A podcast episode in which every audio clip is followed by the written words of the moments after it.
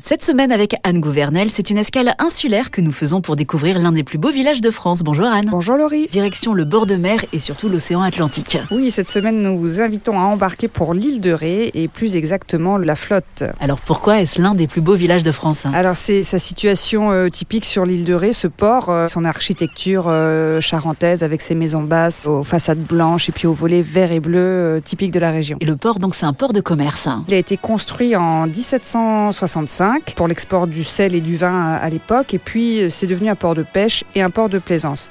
Et aujourd'hui, ça reste un lieu d'attraction très fort hein, du village. On peut y admirer des bateaux et des voiliers. D'ailleurs, certains sont classés monuments historiques, hein, des vieux gréments. Et puis, bien sûr, c'est aussi le plaisir de flâner sur les terrasses des cafés et de déguster quelques huîtres de l'île de Ré, bien sûr. On peut se balader donc dans les ruelles jusqu'au marché. Oui, on se laisse porter euh, par ses pas et puis on arrive à ce marché euh, pittoresque au cœur du village, euh, installé sur une cour pavée construit en 1804. Et chaque matin, il accueille les producteurs locaux qui sont installés sous des petits appentis de bois couverts de tuiles. On y trouve bien sûr euh, tout ce qu'il faut, fruits, légumes, poissons, crustacés, viande, sel. Donc toutes les saveurs de l'île de Ré sont à l'honneur sur ce marché.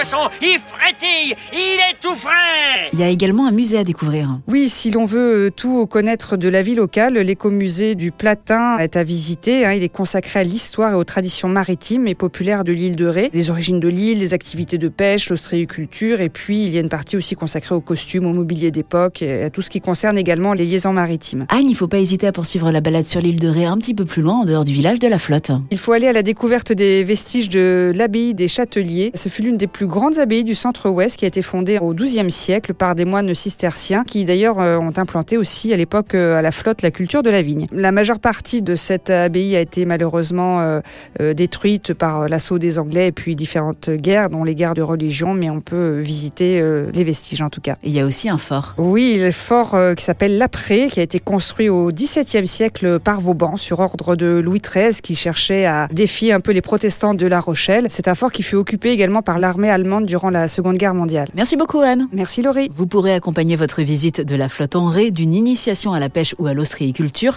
et vous retrouverez bien sûr la flotte sur le site lesplusbeauxvillagesdefrance.org et dans le guide aux éditions Flammarion.